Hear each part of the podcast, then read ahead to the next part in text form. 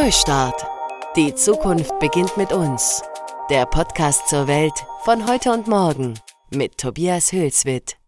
Herzlich willkommen bei Neustart, dem Podcast zur Welt von heute und morgen. Heute beschäftige ich mich mit der Frage, wie kommen Vorurteile in Algorithmen und wie kann man verhindern, dass sie sich einschleichen? Lässt es sich überhaupt verhindern? Okay, Schritt für Schritt. Algorithmen hegen keine Sympathien für irgendetwas oder irgendjemanden und natürlich auch keine Antipathien. Das ist klar. Also sollten sie auch niemanden bevorzugen oder benachteiligen. Klingt ja logisch.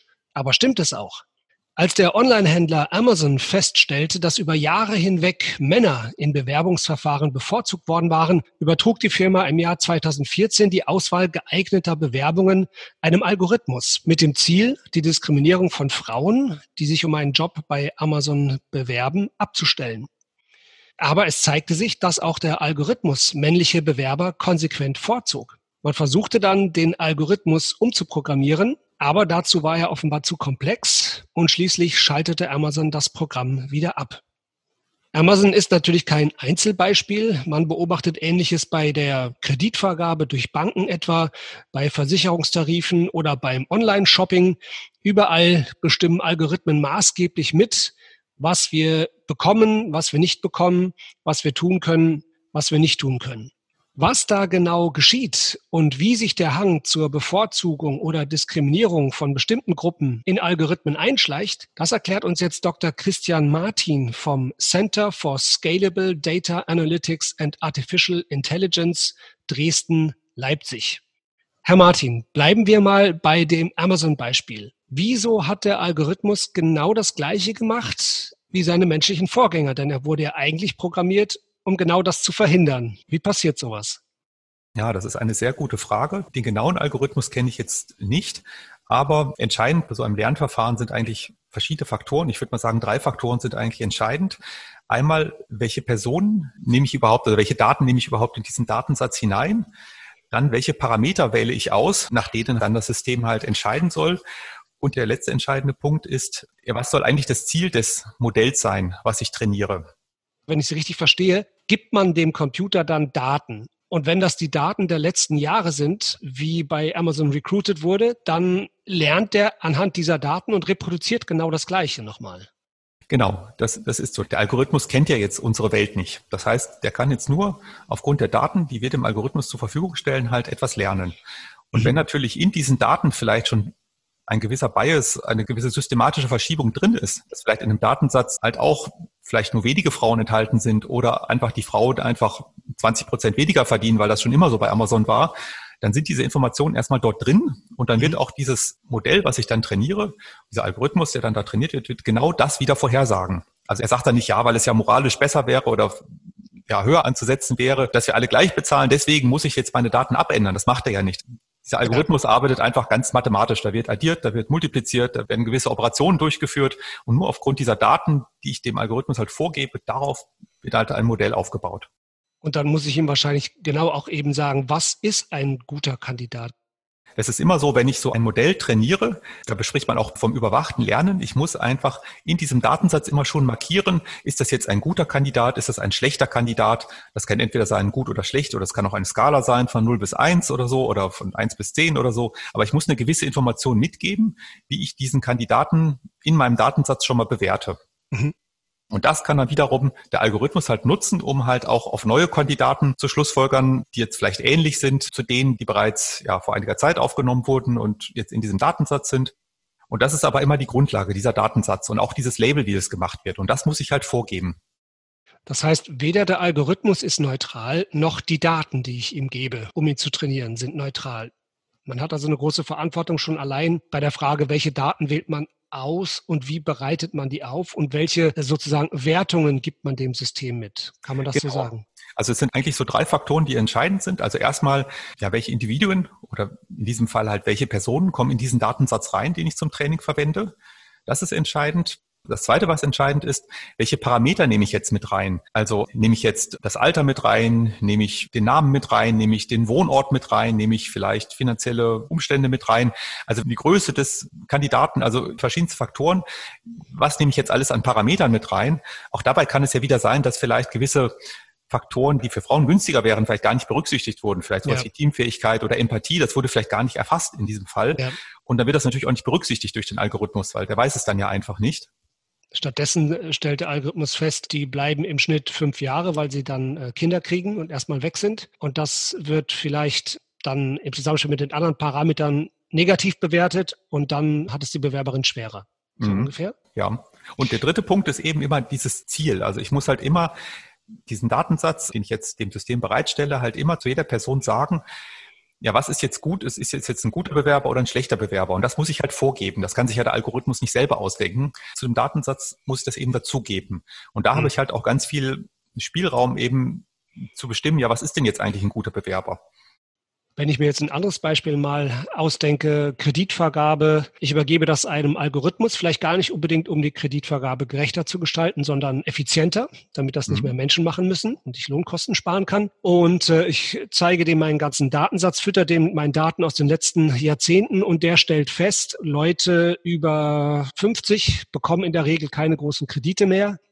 Und dann kommt ein Bewerber, der hat gerade im Lotto gewonnen, einen ganzen Haufen Geld. Er braucht aber nochmal so viel, um sein Business zu starten, ist 55 und der Computer sagt nein. Ja, weil er hat ja gelernt, Leute über 50 kriegen so große Kredite nicht mehr. Sowas könnte zum Beispiel auch passieren, wenn ich das Alter mit berücksichtige als Parameter.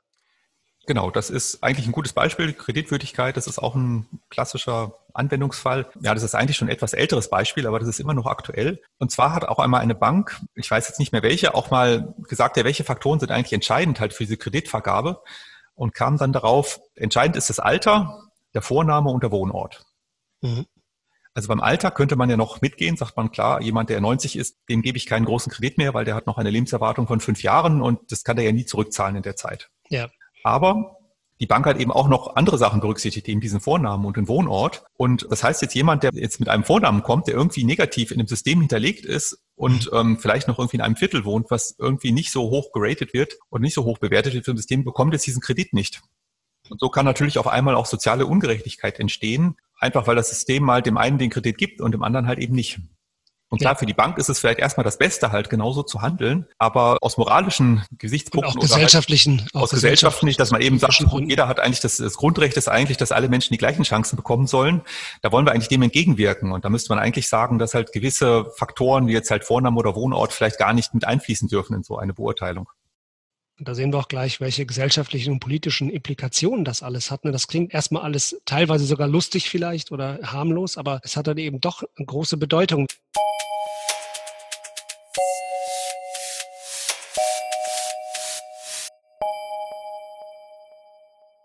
Ein Algorithmus wird trainiert mit Daten. Das heißt, er lernt. Das ist das berühmte Machine Learning. Was sind denn klassische Anwendungsfelder von Machine Learning und Deep Learning? Ein großer Anwendungsfall ist halt in der Medizin. Da haben wir bei uns auch ein Projekt, da geht es um personalisierte Medizin. Also ganz konkret geht es bei dem Projekt jetzt darum, ob bei Magenkrebs eine Chemotherapie sinnvoll ist oder nicht. Und dabei werden eben ganz viele Faktoren berücksichtigt. Erstmal viele klinische Informationen werden berücksichtigt, wie Alter des Patienten, Geschlecht, dann aber auch welche Gensequenzen vorliegen, welche Mutationen in den Genen sind, Mikroskopbilder werden berücksichtigt. Es werden auch so psychologische Faktoren berücksichtigt, wie der Patient zu seiner Krankheit steht. Und diese ganzen Parameter sollen jetzt halt genutzt werden, um möglichst exakt vorherzusagen, ob jetzt eine Chemotherapie bei dem Patienten sinnvoll wäre oder eben nicht. Also früher hat vielleicht dann jeder eine Chemotherapie bekommen, mit natürlich den entsprechenden Nebenwirkungen. Okay, das heißt tatsächlich, das Problem der Diskriminierung stellt sich hier eigentlich überhaupt nicht, sondern da kann man sagen, das ist eine absolut wünschenswerte Anwendung, weil dann eben der Patient eine viel passendere Therapie bekommen kann, als das vorher möglich gewesen wäre. Genau, also an vielen Stellen ist auch dieser Bias, den man hat oder der passieren kann in Algorithmen. Bias ein- meint hier Vorurteil, ne? diese Vorurteile, genau, diese Voreingenommenheiten, das spielt an solchen Stellen jetzt überhaupt keine Rolle. Im Grunde ist ein Algorithmus ein neutrales Instrument und die Frage ist immer, was ich damit mache. Und es ist eben ganz entscheidend, ja, wofür wende ich diese Algorithmen an? Was will ich damit erreichen? Welche Ziele will ich erreichen? Und welche Daten gebe ich rein? Welche Parameter? Das ist halt immer wieder entscheidend. Also man hat ja beispielsweise schon gehört, dass auch in den Vorständen von Finanzunternehmen, die an der Börse tätig sind, mittlerweile manchmal schon ein intelligentes System sitzt, ein Algorithmus sitzt, der sehr gute Vorhersagen trifft und den man in Entscheidungen dann auch einbezieht. Ist das eine mögliche Zukunft, dass Algorithmen in noch viel mehr Dingen, als es heute schon der Fall ist, mitentscheiden? Ich denke, dass das so kommen wird in einer gewissen Form, einfach dadurch, dass immer mehr ja, Daten überhaupt erfasst werden, auch miteinander verknüpft werden können. Trotzdem ist es auch immer wichtig, dass wir immer noch verstehen, warum die Algorithmen so agieren oder dass man immer noch ein gewisses Maß an Kontrolle hat. Also ein großes Thema heutzutage ist auch so diese Erklärbarkeit, dass man eben sagt, man will jetzt nicht ganz blind auf die Algorithmen vertrauen, sondern möchte halt auch immer noch wissen, ja, warum hat der Algorithmus sich jetzt so oder so entschieden? Und an der Stelle könnte man sich natürlich schon eine Prüfung vorstellen, dass man sagt, ja, dass zum Beispiel bei der Kreditvergabe extern geprüft wird, ob gewisse Faktoren jetzt damit Einfluss genommen haben, dass man sagt, gut, wir wollen halt sowas wie Herkunft oder ein Vorname darf jetzt keine Rolle spielen bei der Bewertung, ob jemand einen Kredit bekommt oder nicht. Herr Martin, ganz herzlichen Dank für das Gespräch. Ich habe wieder viel gelernt. Vielen Dank. Ebenso, vielen Dank. Das war mein Gespräch mit Dr. Christian Martin zu den technischen Grundlagen des Ganzen. Jetzt wollen wir mal einen Blick auf die gesellschaftliche Dimension der Algorithmen werfen. Ich hatte eingangs ja schon erwähnt, dass Algorithmen in so gut wie allen Bereichen unseres Lebens Einzug halten und inzwischen oftmals darüber bestimmen, welche Handlungsmöglichkeiten und Entscheidungsspielräume wir überhaupt bekommen und welche nicht. Welche Dimension das aber wirklich für unser Leben, für die Art, wie wir miteinander kommunizieren und vor allem für die Politik und für unsere Demokratie hat, das untersucht Sabine Müller-Mall Professorin für Rechts- und Verfassungstheorie an der TU Dresden, in ihrem Buch Freiheit und Kalkül, die Politik der Algorithmen, das 2020 im Reklam Verlag erschienen ist. Sie ist jetzt am anderen Ende der Leitung. Herzlich willkommen, Frau Müller-Mall. Hallo. Frau Müller-Mall, Sie kommen ja in Ihrem Buch zu dem Schluss, dass Algorithmen unsere Demokratie so grundlegend verändern, dass wir uns dringend mit ihrer politischen Natur auseinandersetzen müssen. Und Sie sagen, dass Algorithmen an sich immer politisch sind. Jetzt denkt man als Laie ja eigentlich, Algorithmen sind doch, würde man meinen, zunächst mal als Rechenanleitungen, als Schrittfolgen zur Problemlösung, die sie ja sind, neutrale Techniken, die eigentlich erst durch ihre Anwendung politisch werden. Sie sagen jetzt aber, dass Algorithmen ganz unabhängig von ihrer Nutzung, also von vornherein und immer politisch sind. Warum das? Das sind Techniken, die Entscheidungen treffen können, die Lösungen finden können.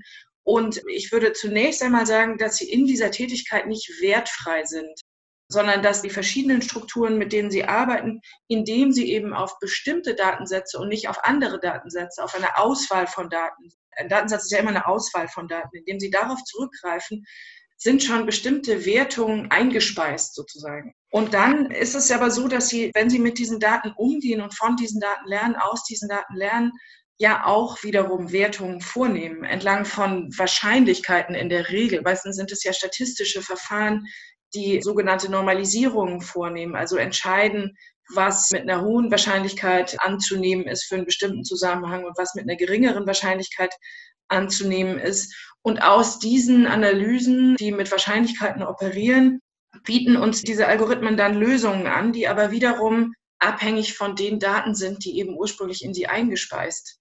Wurden. Das heißt, also ich würde es nochmal anders formulieren, dass sie im Grunde eine ganz bestimmte Wahrnehmung der Welt zum Ausgangspunkt nehmen.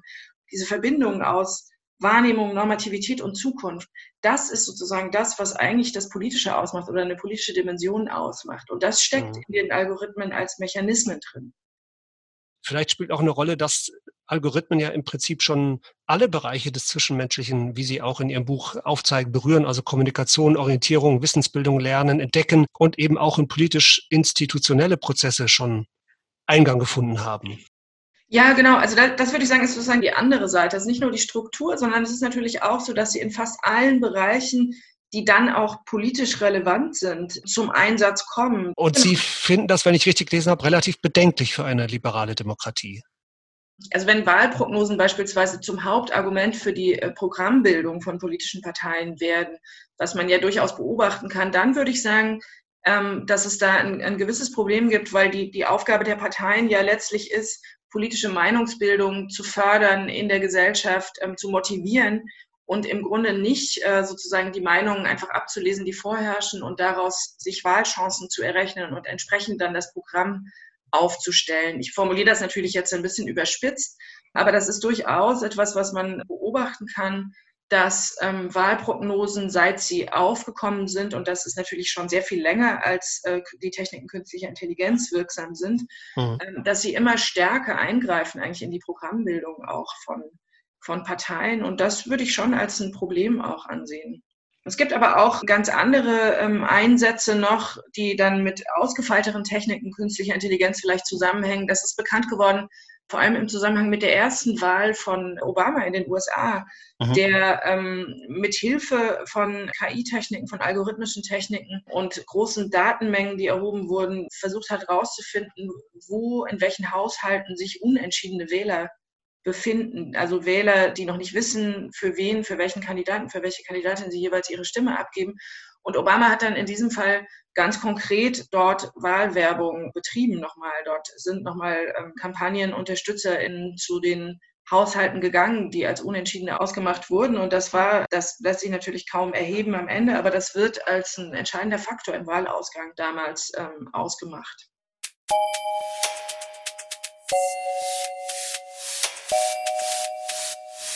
Sie schreiben. Und das war ein relativ komplexer Gedanke in Ihrem Buch, über den ich äh, eine Weile nachdenken musste. Sie sagen nämlich, dass das Politische der Algorithmen gerade darin besteht, zu entpolitisieren. Sie entpolitisieren uns selbst, unser Zusammenleben und die Politik. Es klingt erstmal ja paradox. Also eine Politik der Entpolitisierung. Erklären Sie uns das bitte mal. Es ist ja so, dass diese Algorithmen uns meistens sehr effizient, meistens auch schneller als wir selbst Lösungen für bestimmte Fragen anbieten. Denken wir an Kaufentscheidungen oder Suchmaschinen können uns relativ schnell ein ganzes Feld von Wissen zu bestimmten Begriffen anbieten. Und man kann natürlich sagen, das ist einerseits sehr effizient und sehr hilfreich. Andererseits ist es aber auch immer eine Einladung, unsere eigene Freiheit entweder zu denken oder zu navigieren beispielsweise eben nicht zu gebrauchen. Uns nicht auf den Diskurs, auf uns selbst, auf unsere Urteilsbildung zu verlassen, sondern einfach den Vorschlägen, die meistens ja sehr plausibel und sehr überzeugend sind, zu folgen. Und wenn das was ist, was wir ähm, gesellschaftlich im Grunde auf allen Ebenen vorfinden, wenn wir in fast allen alltäglichen Zusammenhängen eher eingeladen sind, diesen vorgegebenen Lösungen zu folgen, dann würde ich sagen, heißt das auch, dass wir bestimmte Fragen, über die wir uns sonst vielleicht auseinandersetzen würden, vielleicht auch streiten würden, vielleicht auch in einen politischen Diskurs gehen, dass wir dazu geneigt sind oder dazu eingeladen sind, sie eben nicht politisch zu diskutieren oder zu behandeln. Also mhm. das, ähm, das scheint mir ein Mechanismus zu sein, der sich einfach mit der großen Verbreitung von algorithmischen Techniken auch anbietet in gewisser Weise. Und das meine ich mit Entpolitisierung, dass wir nicht gezwungenermaßen, aber einfach durch das Angebot bestimmte Bereiche dem politischen Diskurs entziehen oder viele Bereiche nicht mehr aushandeln, sondern äh, uns einfach verlassen darauf oder auch die Lösung von Algorithmen als Argument verwenden, dass man dann mit Wertungen, mit Überzeugungen nur ganz schwer bestreiten kann. Sie sagen auch, die Frage, wie werden sich die Dinge entwickeln, was wir vorhin bei der Wahlprognose besprochen haben, die mir ja sagt, so wird es werden ist ja eine fundamental andere als die politische Urfrage, wie wollen wir, dass die Dinge sich entwickeln? Und nach Ihrer Lesart kommen wir immer mehr zu der Frage, wie werden sich die Dinge entwickeln, statt wie wollen wir, dass die Dinge sich entwickeln? Genau, ich glaube zumindest, dass die Gefahr besteht oder anders gesagt, mir geht es eigentlich weniger darum, diese Gefahr als Gefahr ähm, vielleicht auch angstvoll zu beschreiben, sondern mir geht es eher darum, dass wir vielleicht mit dem Aufkommen dieser Techniken oder des verbreiteten Einsatzes dieser Techniken nochmal neu lernen müssen, diese beiden Fragen ähm, zu unterscheiden. Also man könnte auch viel einfacher noch sagen, es geht einmal um eine beschreibende Sicht auf die Welt und einmal um eine wertende. Ne? Also einmal geht es um die Frage, wie sieht es eigentlich aus? Wie sehen bestimmte Zusammenhänge aus? Da können Algorithmen uns unglaublich viel weiterhelfen bei der Beantwortung dieser Frage. Aber bei der Frage, wie wollen wir, dass wir zusammenleben, wie wollen wir das gestalten, da können Algorithmen uns eigentlich ja keine Antwort geben. Und ich glaube, sozusagen, je mehr Angebote wir haben aus der Beschreibung bestehender Zusammenhänge und der Aufbereitung, das ist ja das, was die meisten lernenden Algorithmen tun, aus solchen Beschreibungen und Aufbereitungen Vorschläge zu bekommen darüber, wie wir weiter handeln, denken, entscheiden sollten, ähm, desto wichtiger ist es, dass wir uns klar machen, dass unsere eigenen Wertungen auch ganz anders ausfallen können.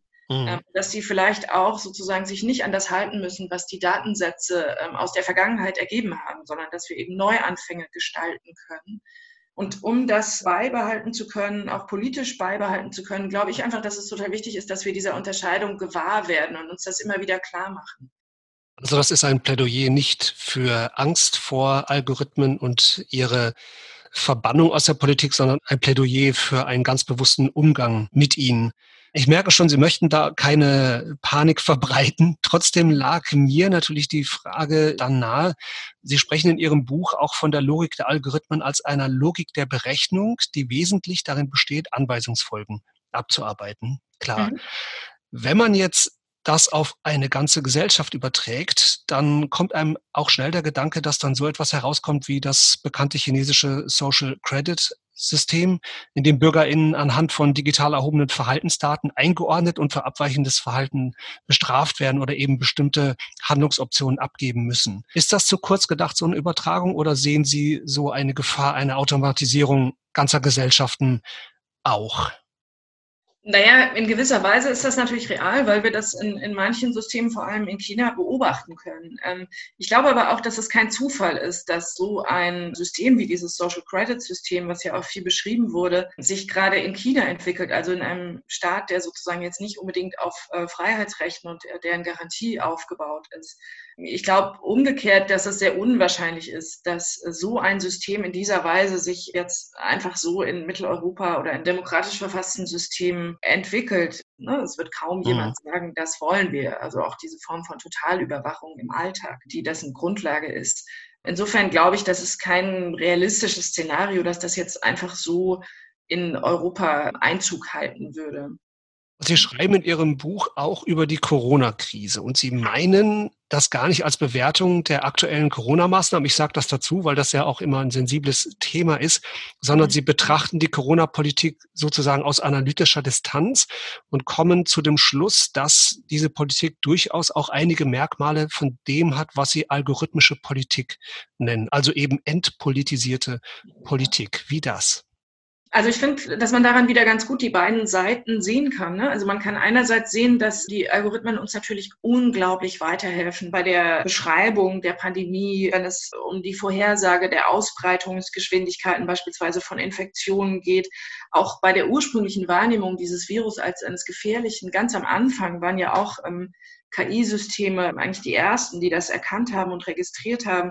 Also man sieht auf der einen Seite, dass uns diese Techniken da unglaublich weiterhelfen und andererseits kann man aber eben auch sehen, ich bemerke das jedenfalls an mir selbst und ich denke, das ist wahrscheinlich für viele nachvollziehbar, dass man äh, ganz leicht in so eine Situation gerät, dass all die Berechnungen, auch die grafischen Aufarbeitungen, die man ja permanent jetzt auch in den Nachrichten und in den Zeitungen und so weiter sieht, dass die leicht auch dazu dienen, dass man die eigene Abwägung dessen, was eigentlich wichtig ist und was nicht wichtig ist, in so einer Situation so ein bisschen hinten anstellt. Und dass immer die Gefahr besteht, auch, auch, also ich beobachte das auch bei mir selbst, dass ich natürlich die ganze Zeit die Inzidenzwerte beobachte und das vielleicht sogar intensiver tue und mich intensiver mit der, mit der Modellbildung beschäftige, als mit der eigenen Bewertung in konkreten Fragen. Und man darf eben nicht vergessen, dass ganz konkrete normative Fragen, zum Beispiel sowas wie ähm, die Frage, ob alte Menschen, die ein hohes Risiko tragen, selbst entscheiden sollen, welche Risiken sie eingehen oder nicht, dass diese Frage eben nicht über die Risikobestimmung,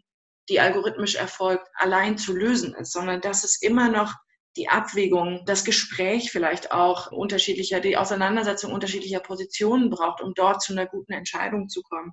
Und ich glaube, man kann das im Fall dieser Corona-Pandemie irgendwie ganz gut erkennen, einfach, dass diese beiden Momente so aufeinandertreffen. Ne? Einerseits die große Leistungsfähigkeit der Algorithmen und andererseits auch die Gefahr für uns selbst, dass wir ähm, so ein bisschen uns übernehmen lassen gewissermaßen von dieser Wahrnehmung der Welt. Also ich fasse nochmal zusammen um unsere liberale Lebensweise vor einer algorithmischen Logik der Berechnung zu schützen oder sie produktiv zu verwenden, müssen wir immer darauf achten, dass wir die Prognose unterscheiden von unserer Möglichkeit, noch eine Entscheidung zu treffen und dass wir uns diese Autonomie auch gegenüber der Prognose bewahren. Frau Müller-Mall, ganz herzlichen Dank für das Gespräch. Sehr gerne. Und allen, die jetzt gerne tiefer in die Theorie von Frau Müller mal einsteigen wollen, sei ihr Buch ans Herz gelegt, Freiheit und Kalkül, die Politik der Algorithmen, erschienen bei Reklam 2020, kostet sechs Euro. Ein Buch, das meines Erachtens in den Kanon der Werke gehört, die uns helfen, die digitale Revolution, in der wir uns befinden, auch zu begreifen. Und in dem Buch steht alles, was wir gerade angerissen haben, noch einmal ganz genau und detailliert und sehr anschaulich dargelegt.